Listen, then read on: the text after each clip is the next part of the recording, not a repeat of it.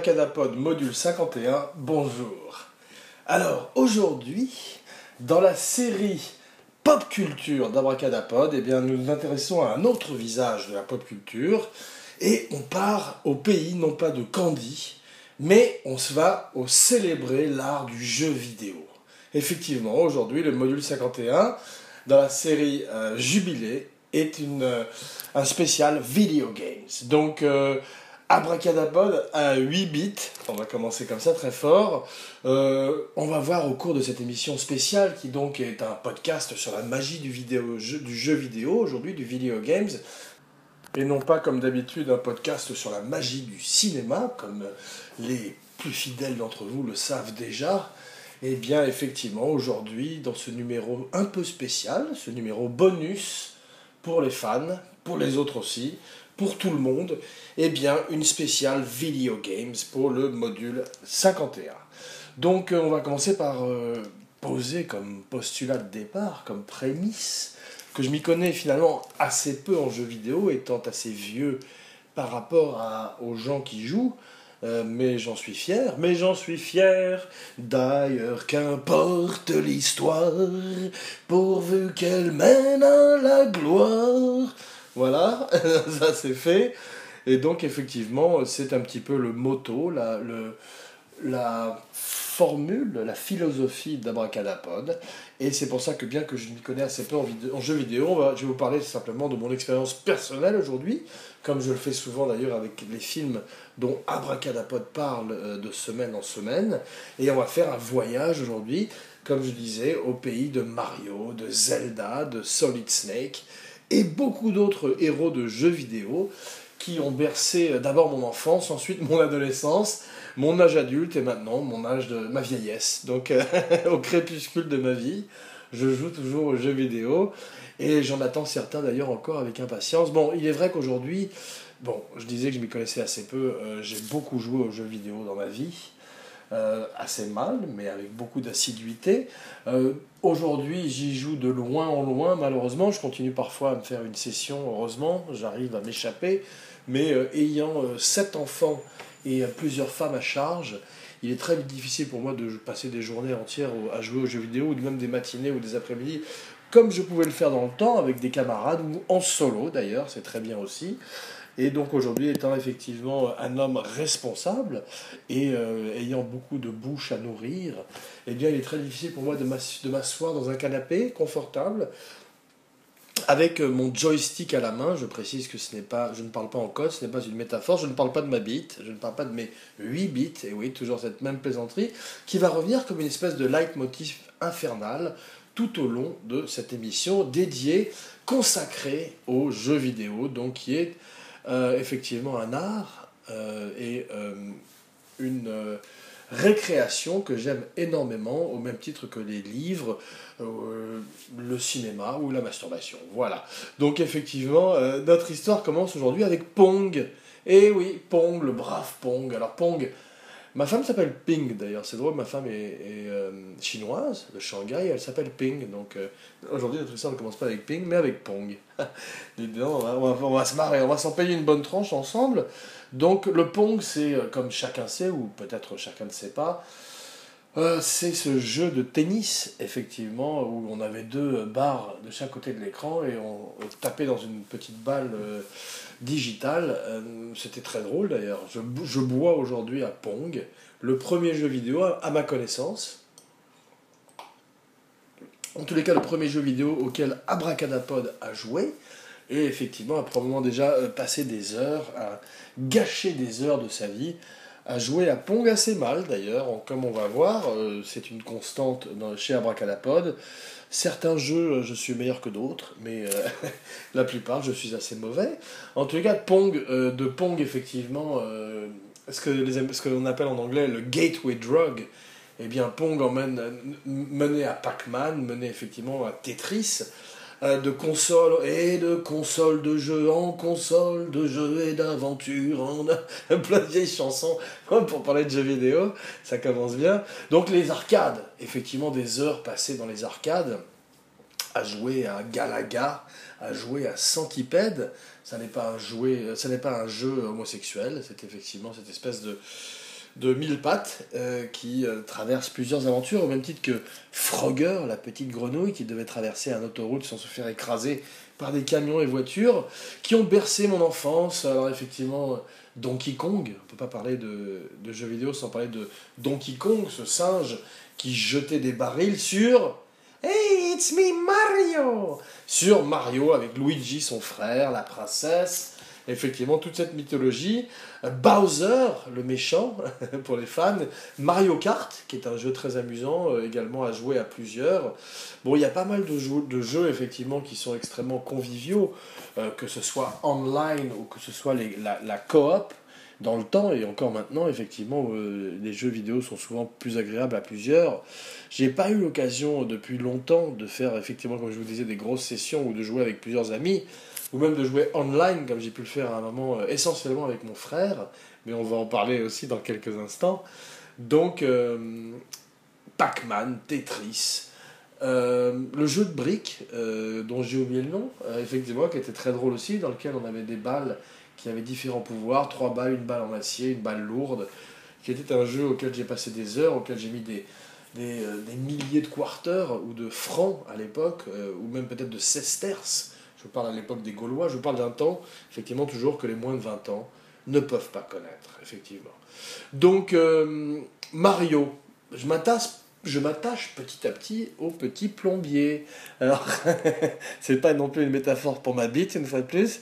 C'est simplement euh, ce personnage créé, je crois, par Miyamoto, qui effectivement, avec son frère, vit des aventures extraordinaires depuis les années 80-90, et qui, après Pong, euh, avec, au même titre que Pac-Man, ou Miss Pac-Man d'ailleurs, qui plaît beaucoup euh, aux jeunes filles, à juste titre, eh bien, euh, est une véritable révolution. Mario, euh, un film très mauvais, avec très curieusement casté dans des plombiers italiens, un portoricain qui est John Leguizamo, qui est très bien d'ailleurs par ailleurs, et un, je crois, un, écossais, un irlandais ou un anglais d'ailleurs, qui est fantastique, qui est Bob Hoskins. Mais bon, un très très gros miscast. Aujourd'hui, pour faire Mario, il faudrait caster. Euh, faudrait caster Javier Bardem avec sa coiffure de no, Country for Old Men. Voilà. Ça, ça serait pour Mario, avec une moustache, bien sûr. Et pour Luigi, eh bien, effectivement, euh, on ne peut pas euh, rêver d'un meilleur Luigi que Jack Black. Voilà. Donc, effectivement, la moteur, Hollywood, si vous m'écoutez, j'ai simplement besoin de 10 millions de dollars. Voilà. Donc, euh, effectivement, donc, comme je disais, euh, Mario euh, m'entraîne dans ses aventures petit à petit et surtout avec la N64, Nintendo 64, Super Mario 64 évolue tout d'un coup en 3D. On n'est plus en, scroller, on n'est plus sur ces écrans où on va d'un point gauche à un point droit euh, de gauche à droite, effectivement, en, escaladant des tours, en évitant des barils, en évitant toutes sortes de, de périls, de pièges. Et eh bien, effectivement, la, la, la Nintendo 64 nous emmène tout d'un coup dans un monde virtuel beaucoup plus 3D, précurseur de la 3D d'ailleurs, qu'on va voir ressurgir en salle avec Avatar dans les années 2000, euh, effectivement, alors qu'effectivement ça, ça avait déjà marqué un petit peu les années 60 et 70 avec euh, Wax Museum ou plein de films qui étaient euh, déjà euh, en 3D. Il y avait même à l'époque à la télévision française, je crois sur FR3, des films qui passaient en 3D. Il y avait eu La créature du lagon noir, où Monsieur Eddy avait mis dans Télé 7 jours des lunettes 3D très très rudimentaires par rapport à ce qui se fait aujourd'hui, et avait donné des tonnes de migraines à tous les gens qui s'étaient essayés à l'aventure 3D sur FR3 de La créature du lagon noir. Donc Mario, Mario 64, euh, je ne vais pas énumérer toutes les consoles parce que comme je disais, je ne m'y connais pas énormément non plus et je risquerais malheureusement d'écorcher leur nom. Mais c'est vrai que Saturne, euh, en fait, euh, entre mon frère et moi, on les a toutes eues parce qu'effectivement, mon frère est un grand amateur de jeux vidéo, presque plus que moi encore. Il a peut-être moins joué à, de nombreux jeux que moi, puisque lui, dès qu'il a découvert FIFA, un jeu de football, et eh bien tout d'un coup il est devenu addict, un petit peu comme Bukowski avec l'alcool ou euh, Kurt Cobain avec l'héroïne, et ça a été FIFA, FIFA, tout va, tous les repas, FIFA la vie, la FIFA comme disait Claude Lelouch. Donc effectivement, moi j'ai jamais aimé les jeux de sport. On va tout de suite euh, mettre ça de côté. Euh, j'aime bien le sport dans la vie, mais je n'aime pas énormément regarder le sport à la télévision. Full disclosure, aujourd'hui, Abracadapod, un podcast sur la magie du jeu vidéo. Et je n'aime pas non plus ce qu'on appelle en anglais les first person shooter, où effectivement, comme dans Call of Duty ou tous ces jeux militaires guerriers, euh, on est simplement en first person. Ça existe depuis Doom, depuis Quake.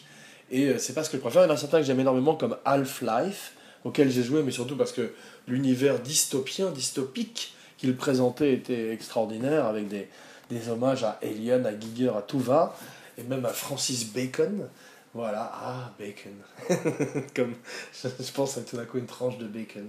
Beaucoup plus qu'aux aux peintures de Francis Bacon, qui ont beaucoup moins marqué ma vie que cet euh, item du petit déjeuner. Voilà, donc effectivement, euh, Mario, tout d'un coup, euh, avec mon frère, on part dans un jeu vidéo extraordinaire auquel nous, nous jouerions pendant des mois et des mois, qui est Toe Jam et Earl. Pom, pom, pom, pom, pom, pom, pom, pom, pom, pom, pom, pom, pom. Ça, c'est pour les puristes, pour les fans, pour les fans hardcore de jeux vidéo. Effectivement, c'était un jeu qui était le premier jeu funky, deux à qui je bois aujourd'hui,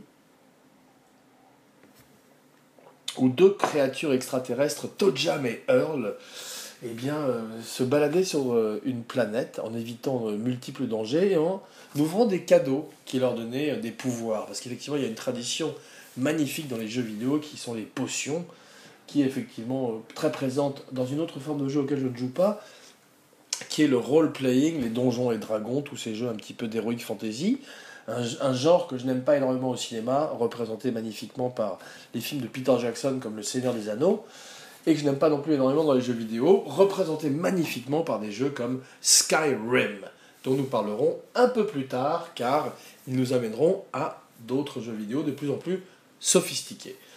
Donc, dans les jeux euh, qui sont pas non plus trop ma tasse de thé, le survival horror, Petit coup de chapeau à mon ami Pascal Avaux qui a joué en entier à Alien Isolation et qui effectivement, euh, moi j'ai déjà peur tout le temps, je flippe. non, non, mais je, je stresse suffisamment dans la vie de tous les jours sans me rajouter un stress d'être tout d'un coup à la place de Ellen Ripley dans la cabine du Nostromo pourchassé par un alien et des androïdes. Mais je reconnais, ou, ou même des zombies d'ailleurs, à part certains jeux comme Resident Evil, euh, ou certains grands jeux de zombies aussi dont le nom m'échappe, c'est pas non plus un genre que j'aime énormément, bien que j'ai joué à Resident Evil, les vieux Resident Evil, pendant des heures, en particulier celui où, je crois que c'est le quatrième, un des plus grands, après celui où, qui a introduit le Nemesis, peut-être le plus grand boss, le plus grand monstre de l'histoire du jeu vidéo, eh bien, euh, Resident Evil 4 nous emmène en Europe de l'Est, avec des gens qui parlent espagnol, curieusement, et euh, propose une expérience. C'est pas tout c'est pas de la first person shooter puisqu'on voit le personnage un petit peu à la manière du plus grand jeu de tous les temps pour moi qui est GTA et puis plus tard Red Dead Redemption mais on va parler aussi de, de Rockstar dans quelques instants à propos de Kurt Cobain à qui nous levons notre verre aujourd'hui ce qui nous amène directement à une autre grande étape une, une grande époque une grande ère du jeu vidéo qui est GoldenEye tu sais, c'est drôle, GoldenEye, c'est un film, euh, un James Bond avec Pierce Brosnan. Je crois que c'est Tina Turner. Golden, Goldfinger. Non, ça c'est sur les bassets, je déconne. Non, mais je crois que c'est euh, Tina Turner qui chante la, chanson du générique. Tous les films de Pierce Brosnan de Bond sont un, se mélangent un petit peu pour moi car ils ne sont pas très marquants. J'aime beaucoup euh, Pierce Brosnan en tant que James Bond, ou je crois qu'il était bien aussi dans l'affaire Thomas Crown. Mais les films autour de lui sont pas très intéressants, un petit peu à la manière de Split de Shyamalan où euh, McAvoy est fantastique mais le film autour de lui est pas terrible.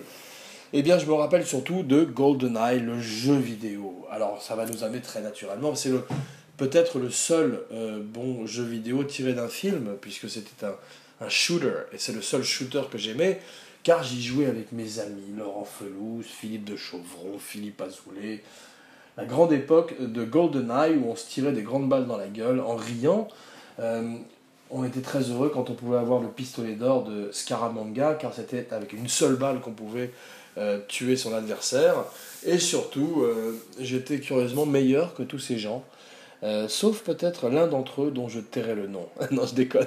En tous les cas, grosse, gros jeu, voilà, grosse rigolade, GoldenEye. James Bond qui, paraît-il, pour les gens qui aiment Pierce Brosnan, est un des meilleurs de Pierce Brosnan en tous les cas. Une nouvelle ère pour James Bond à l'époque, un petit peu comme ils ont fait de, manière beaucoup plus convaincante à mon avis, avec Casino Royale, au moment où une nouvelle ère s'ouvre pour James Bond avec probablement le dernier film de Craig et un nouveau Bond qui va arriver, peut-être un Bond de synthèse. Ce serait bien d'avoir Andy Serkis qui joue un Bond qui joue un Bond qui n'existe pas en motion capture. En tout cas, de GoldenEye au film de jeux vidéo, il n'y a qu'un pas. On a parlé de Mario déjà, qui était très raté, avec ses plombiers qui affrontaient Dennis Hopper, curieusement. Euh, ça n'avait rien à voir avec le jeu. C'est la faute que commettent souvent les films qui s'inspirent de jeux vidéo. On a dit que Assassin's Creed avec euh, Fassbender et le metteur en scène de Macbeth, avec lui aussi et Marion Cotillard, se sont plantés. Euh, Prince of Persia s'est planté. Euh, Resident Evil s'est planté depuis des années, malgré qu'il continue à, à, essayer de nous les, nous les fourguer. Je crois que ça marche très très bien à l'étranger. Eh bien, effectivement, pas de bons films de jeux vidéo. Des bons films de jeux vidéo sont souvent des films qui ne sont pas en fait inspirés de jeux vidéo mais qui s'inspire de l'esthétique des jeux vidéo, comme les films de John Wick, où on a littéralement l'impression de vivre euh, en direct avec Keanu Reeves une mission de GTA, GTA, Grand Theft Auto, ou même des films euh, comme euh, Robocop, où tout d'un coup on pourrait penser qu'il passe de level en level et passe de boss en boss, à la manière des jeux vidéo. Abracadapod, un podcast sur la magie du jeu vidéo. Entre le titre qui ressemble à un truc sur la magie le podcast sur le cinéma et le jeu vidéo, ça devient de plus en plus confus. Mais tenons bon, mes amis, car effectivement, la lumière est au bout du tunnel. Voilà. Abracadabra va devenir un, podcast religieux tout d'un coup. Donc, effectivement, euh, GoldenEye, un grand moment du jeu vidéo. Là, je crois que c'est encore la Nintendo 64, qui est vraiment une très très grande console. Euh, j'ai envie de parler aujourd'hui un petit peu aussi. Donc, les, films de jeux vidéo, c'est fini. Peut-être qu'un jour, quelqu'un arrivera à craquer euh, ce code, arrivera à trouver la formule magique pour euh, translater un jeu vidéo en film. Apparemment, effectivement, Alien Isolation a réussi à faire un grand jeu d'un film. Ça arrive donc, mais l'inverse arrive beaucoup moins souvent. Et euh, effectivement, de nos jours, on est plus avec des jeux comme euh, Angry Birds et bientôt probablement Candy Crush, auquel je joue de temps en temps. D'ailleurs, je suis au niveau 861. Tweet at me. Voilà. Donc, euh, les jeux, les jeux étranges, les jeux vidéo un petit peu qui sont dans, dans l'enfer, dans l'enfer de la bibliothèque, et qui sont ces jeux vidéo que peu de gens connaissent, mais qui sont des cultes. Et en particulier des cultes pour moi, je voudrais en parler aujourd'hui ça va faire sourire mon frère que je vais rejoindre dans quelques jours à Lima, au Pérou. Et oui, Abracadapod devient global, euh, Globo, d'ailleurs on pourrait dire TV Globo, ça c'est au Brésil, et euh, s'expatrie pendant quelques jours. Donc euh, quelques émissions en direct du Pérou, en direct du Machu Picchu, là pas très loin de là où Herzog a tourné ses films. Voilà, donc euh, l'invité surprise euh, dans quelques jours également. Abracadapod 2017, un podcast sur la magie de l'imprévu. Voilà, donc euh, ensuite viennent des jeux comme Tomb Raider. Bon, j'y ai beaucoup joué. J'avoue, full disclosure, Tomb Raider, je bois à toi aujourd'hui. C'est le jeu auquel je joue en ce moment de temps en temps quand j'ai une petite échappée, une petite échappée belle.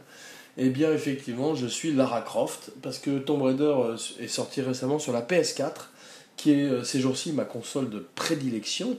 J'y ai même joué quand j'avais un peu plus de temps à Disney Infinity, où ça m'amusait tout d'un coup de voir Luke Skywalker affronter Patibulaire. Voilà. Euh, Pegleg Pete en anglais. Patibulaire, c'est Pete à la jambe, Peter à la jambe de bois en anglais. Voilà, donc ils ont choisi Patibulaire.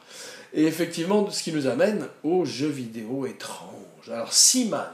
Seaman, c'était un jeu vidéo complètement fou, euh, je ne sais plus sur quelle console, où il fallait à la manière de... Euh, je ne sais plus comment s'appellent ces créatures qu'on nourrissait sur son téléphone, qui chiaient et qu'il fallait sortir, et qui mouraient si on oubliait de les nourrir. Eh bien, ce poisson grandissait quand on le nourrissait, et tout d'un coup, commencer à vous parler avec un visage humain. Il avait un corps de poisson et une tête humaine, un peu comme les poissons dans euh, Monty Python Meaning of Life, un des bons sketchs de Monty Python où tous les Monty Python sont dans un aquarium d'un restaurant avant de se faire manger par Mr. Creosote. Bring me a, big, bring me a bucket. Voilà, un des grands sketchs aussi de ce film. Il y en a deux, trois. En particulier celui avec la mort, où tout le monde mange du saumon avarié et la mort vient les chercher pour les emmener euh, au royaume d'Hadès, après avoir franchi le Styx dans la barque de Charon. Voilà. Donc pardonnez euh, toutes ces euh, dramatisations, mais c'est pour speeder un peu de the plot et parler de Tomb Raider qui ces jours-ci, donc comme il est sorti en PS4, j'y joue, c'est très beau. Moi, j'aime pas les jeux énormément où on tue, j'aime pas les jeux effectivement où, euh, où, on doit, où le stress euh, est à haut niveau. J'aime les jeux euh, où on peut observer, où on peut tout d'un coup grimper, escalader, des choses que je ne fais pas dans la vie. J'ai beaucoup le vertige.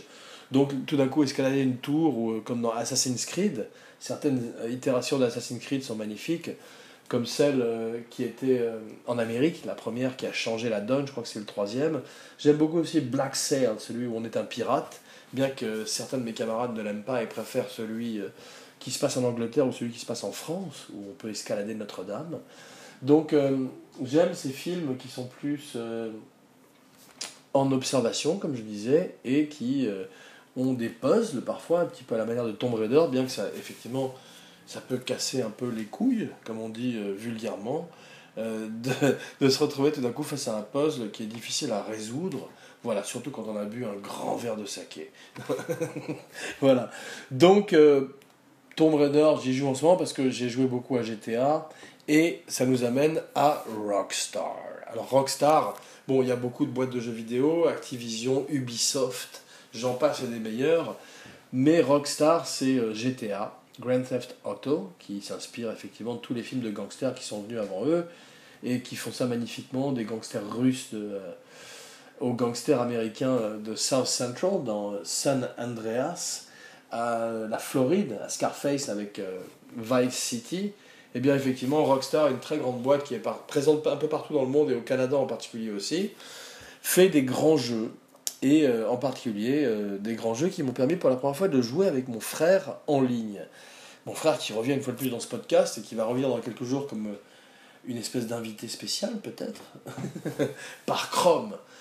Et effectivement, euh, avec qui j'ai joué euh, GTA, donc on a fait des casses ensemble, on a fait des missions ensemble, on s'est tout d'un coup retrouvé dans des films des frères Cohen. Il était assez maladroit, un petit peu euh, gourd, avec ses gros doigts potelés qui avaient du mal à attraper son Glock. Mais quand même, il arrivait finalement au terme de la mission, et c'était surtout drôle de se parler au casque. C'est une des rares fois où tout d'un coup j'ai trouvé tout le sens au jeu online. On avait commencé quelques années auparavant, euh, je joue qu'avec mon frère en ligne, comme vous avez pu comprendre, et parfois avec certains étrangers, des enfants qui me tuent très rapidement à GTA, mais plus depuis des années, effectivement, puisque je n'ai pas beaucoup le temps. Mais en tous les cas, effectivement, Red Dead Redemption, un jeu qui est un jeu de western. Alors j'aime beaucoup les westerns, et effectivement, les gens de Rockstar qui ont fait Red Dead Redemption aiment énormément les westerns aussi. Je bois à Rockstar et référence aussi bien les western spaghetti de Sergio Leone que les films de John Ford et de John Wayne. Donc euh, c'est un des rares jeux où les cutscenes, ces espèces de scènes de vidéo, en fait, ces scènes filmées ou ces scènes d'images de, synthèse entre les, les parties où on joue le jeu, en général je les saute. Et oui, je n'ai pas, je fast forward mais euh, Red Dead Redemption et GTA en général est un des rares jeux où je regarde les cutscenes. Parce qu'effectivement, c'est très bien fait par des gens qui euh, ont vu Breaking Bad et euh, Le Parrain. Et, également Un après-midi de chien. Donc, Seaman était cet étrange poisson qui vous parlait, qui apprenait des choses sur vous grâce à un micro. La première fois que j'ai utilisé un micro pour parler à ma télévision, et euh, un, des premiers amis virtuels que j'ai jamais eu. Donc, euh, dans les jeux étranges, il y avait Katamari aussi, ou cette espèce d'étrange boule japonaise qui euh, voulait collecter de plus en plus de choses sur elle, avec cette musique insupportable qui est toujours dans ma tête, qui est... On ne peut pas l'oublier une fois qu'on l'a entendu. Donc, je me rappelle aussi d'un jeu avec mon frère, dont j'ai oublié le nom, un jeu japonais une fois de plus, où on sautait au-dessus d'un précipice en pétant et en lâchant des crottes sur ses ennemis. Donc toujours ce sens étrange de la scatophilie qu'ont euh, certains japonais et qui euh, retrouve sa place également dans les jeux vidéo. J'aime les jeux contemplatifs. Des jeux euh, souvent japonais, une fois de plus, comme Shadow of Colossus, où tout d'un coup on est simplement sur un cheval et pendant des miles et des miles, à la manière de Zelda, dont je vais parler un petit peu maintenant, on galope, on, cueille des fleurs, et euh, on pêche même parfois, sans aller jusqu'au jeu de ferme comme, euh, ou au sim de SimCity, qui ça est un investissement de temps un petit peu trop grand et qui ne m'intéresse pas énormément. Mais parlons sans plus tarder de Zelda. Alors Zelda, c'est Link, ce petit être, petit elfe euh, habillé de vert, créé par Miyamoto une fois de plus, qui est extraordinaire, puisqu'effectivement la première fois qu'on on a vu Zelda, on a rencontré également son cheval, Epona, qui nous permettait de partir dans, comme je disais, des étendues jamais vues avant. Ça a inspiré Red Dead Redemption et ce, et ce cowboy qui part sur son cheval. Et beaucoup d'autres, beaucoup d'autres films, comme Lapsus Révélateur, beaucoup d'autres jeux qui viendraient par la suite et qui comprennent que euh, cette liberté tout d'un coup de partir pendant des, des kilomètres et des kilomètres est un des grands avantages du jeu vidéo. En particulier quand on sait que maintenant, euh, en temps réel, euh, le soleil se couche, les saisons passent, et effectivement, on peut passer de la pluie au soleil, comme on le voit très très bien, dans Zelda, qui est un des premiers à l'avoir fait, ou dans GTA et tous les jeux de Rockstar depuis. Alors, Uncharted, encore, très grand jeu aussi, très beau, très beau, toujours euh, du production values, de la, de la production values à tout va, ce qui est le cas de The Last Guardian, tombe, euh, tombe, le dernier Tomb Raider, comme je disais, et effectivement aussi The Last of Us. The Last of Us, c'est un jeu très émouvant où euh, on est avec une petite fille qui est modelée, je crois, sur la jeune actrice qui jouait dans Juno, et nous partons sur les routes d'Amérique pour échapper à une, une peste nucléaire et à des zombies. Encore un de ces jeux en bordure de survival horror qui me font un petit peu peur et qui me rendent un peu triste, car ils sont de plus en plus émouvant à la manière des films. Donc effectivement, la semaine dernière, il y a quelques jours plutôt, d'ailleurs j'ai parlé de, du Lego Batman Movie, qui était euh, plutôt pas mal d'ailleurs. Lego et les couleurs, ça ne se discute pas. Eh bien aujourd'hui, nous parlons des jeux vidéo, et euh, Lego aussi a fait quelques jeux vidéo qui sont pas mal, en particulier sa série de jeux sur Lord of the Rings, sur Batman et sur Jurassic Park. Mais ça, c'est pour les gens qui aiment bien les jeux de plateformes comme moi en 3D, des grands enfants ou des petits enfants. À tous les enfants qui sont obéissants, nous allons dire au revoir en passant. Très grande chanson de Jay-Z que tout le monde connaît. Voilà, donc euh, Metal Gear Solid, euh, Hideo Nakata. Non, ça c'est le metteur en scène de, The Ring. Bon, j'ai oublié le créateur de Metal Gear Solid, c'est un grand, il a été renvoyé. Il travaille avec Mads Mikkelsen maintenant je pense qu'il nous réserve un chien de sa chienne et qu'il va revenir euh, d'entre les morts pour nous donner un nouveau jeu vidéo extraordinaire. Mais en parlant de revenir d'entre les morts, je voudrais parler quelques instants des Oscars. Parce qu'effectivement, nous sommes à quelques jours des Oscars, c'est passé. Abracadapod ne les a pas vus. Abracadapod a simplement écouté un petit peu le, l'aftermath, le contre-coup, et surtout, Abracadapod s'en fout. Et oui, euh, aux Oscars, ils ont ouvert à la fin une enveloppe vide, et ils se sont trompés sur le meilleur film. Eh bien, c'est un signe des temps. Malheureusement, comme Scorsese l'a dit, le cinéma se meurt. Vivement euh, sa renaissance. Le cinéma est mort, vive le cinéma. Abracadapod, un podcast sur la magie du cinéma. Donc, euh, ces Oscars euh, particulièrement inintéressants, nous n'en parlerons pas, comme nous n'en avons pas parlé depuis quelques jours, alors que d'habitude, Abracadapod est plutôt fan de cette cérémonie. Voilà. Donc, Abracadapod, un podcast qui aime aimer, comme vous le savez. Donc nous passerons très vite à San Andreas. San Andreas, le premier jeu vidéo sur ma ville, Los Angeles. J'ai deux amours, mon pays et Paris. donc Los Angeles et Paris. Et effectivement, avant le dernier GTA, le GTA 5, qui se passe à Los Angeles, où on va de Venice à downtown, et on peut observer tous les aspects de cette étrange ville magnifique que j'aime, eh bien, euh, San Andreas nous l'a montré pour la première fois et a montré à la manière du Colors de Dennis Hopper, un autre homme qui aimait beaucoup la ville de Los Angeles puisqu'il vivait à Venice et qu'il était protégé pendant des années par les gangs au moment où Venice était encore un endroit un petit peu dangereux. Eh bien, effectivement, San Andreas nous montrait euh, de façon romancée, de façon un petit peu transformée, le combat entre les Crips et les Bloods, entre ces deux factions de gangs de Los Angeles, et on incarnait un, un membre de gang qui, pour la première fois d'ailleurs, ou peut-être pas la première fois d'ailleurs, mais en tout cas pour la première fois dans mon joystick, pouvait aller dans un fast-food et grossir. Et je me rappelle que ma petite amie de l'époque, qui euh, était intriguée par la chose et ne jouait pas aux jeux vidéo, passait son temps à emmener mon personnage dans les fast-food et à le faire grossir de façon euh, inconsidérée.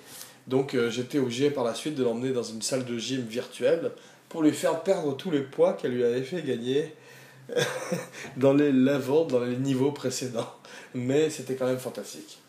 Donc euh, aujourd'hui, euh, on download les jeux sur la PlayStation Network, sur la PlayStation Store. Limbo, très beau jeu en noir et blanc. Un petit garçon qui va chercher sa sœur et qui affronte des araignées géantes, comme on sait, une préférence d'abracadapod. Eh bien, effectivement, aujourd'hui, on va passer dans la virtual reality. Bon, la virtual reality, la réalité virtuelle, c'est une réalité. C'est la, la nouvelle étape après le 3D. Et effectivement, on peut déjà euh, l'acheter. C'est sur euh, PlayStation, sur plein d'autres systèmes. Euh, il y a un jeu qui s'appelle Batman VR, où apparemment on peut jouer Batman et mener des enquêtes, je crois, dans la Batcave et Arkham. C'est un jeu qui est assez court, quand j'ai l'impression que ces jeux-là sont encore un petit peu euh, à leur balbutiement.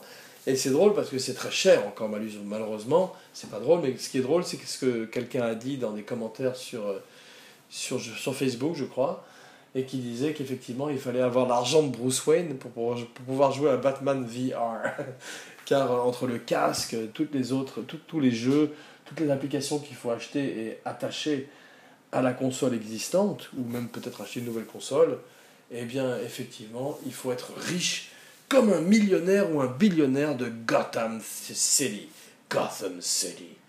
Gotham, qui est d'ailleurs une espèce de version encore plus gothique de New York, en particulier le New York du 19e siècle et du 20e siècle. Ce qui nous amène non pas à notre abracaractère acteur de la semaine, parce qu'aujourd'hui, pas d'abracaractère acteur de la semaine.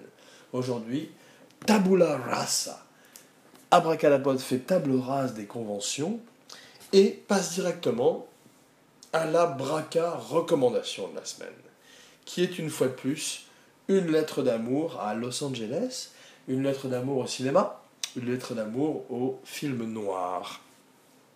Et un film, ou plutôt un jeu, peut-être un petit peu mésestimé, LA Noir.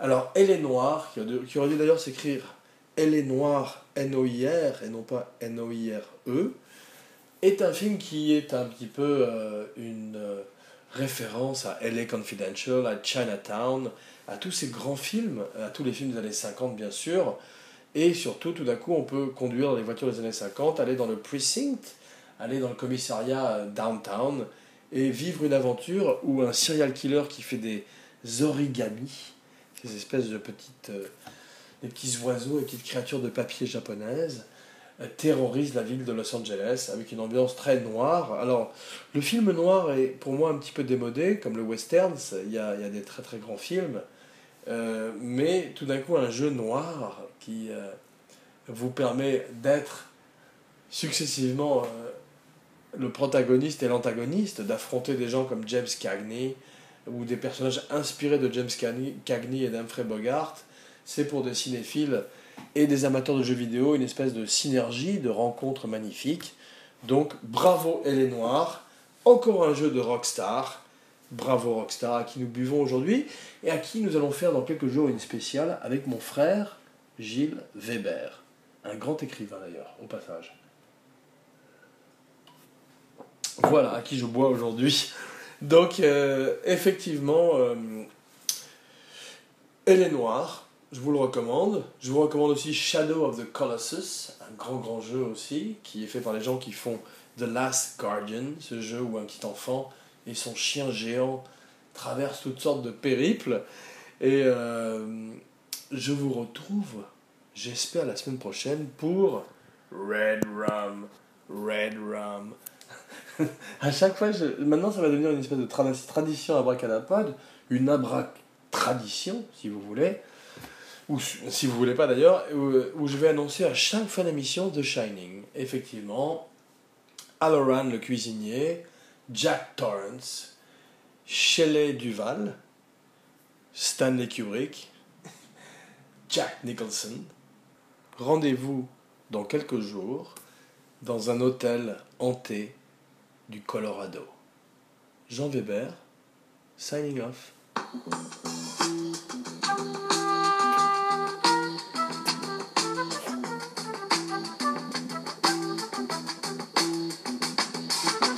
You will not be able to stay home, brother. You will not be able to plug in, turn on, and cop out. You will not be able to lose yourself on Skag and skip out for beer during commercials because the revolution will not be televised. The revolution will not be televised. The revolution will not be brought to you by Xerox in four parts without commercial interruptions. The revolution will not show you pictures of Nixon blowing a bugle and leading a charge by John Mitchell, General Abrams, and Spyro Agnew to eat hog maws confiscated from a Harlem sanctuary. The revolution will not be televised.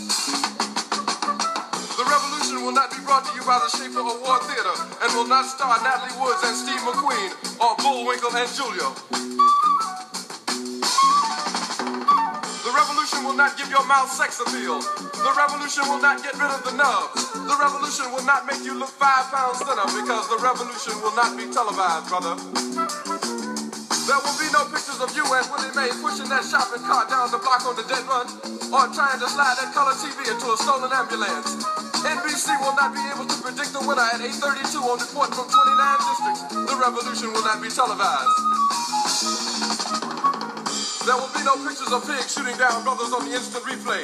There will be no pictures of pigs shooting down brothers on the instant replay. There will be no pictures of Whitney Young being run out of Harlem on a rail with a brand new process. There will be no slow motion or still life of Roy Wilkins strolling through Watts in a red, black, and green liberation jumpsuit that he has been saving for just the proper occasion. Green Acres, Beverly Hillbillies, and Hooterville Junction will no longer be so damn relevant, and women will not care if Dick finally got down with Jane on Search for Tomorrow, because black people will be in the street looking for a brighter day. The revolution will not be televised. There will be no highlights on the 11 o'clock news and no pictures of Harry armed women liberationists and Jackie Onassis blowing her nose. The theme song will not be written by Jim Webb or Francis Scott Keys nor sung by Glenn Campbell, Tom Jones, Johnny Cash, Engelbert Humperdinck, or The Rare Earth. The revolution will not be televised. The revolution will not be right back after a message about a white tornado, white lightning, or white people. You will not have to worry about a dove in your bedroom, the tiger in your tank, or the giant in your toilet bowl. The revolution will not go better with coke. The revolution will not fight germs that may cause bad breath. The revolution will put you in the driver's seat. The revolution will not be televised, will not be televised, will not be televised, will not be televised. The revolution will be no rerun, brothers. The revolution will be live.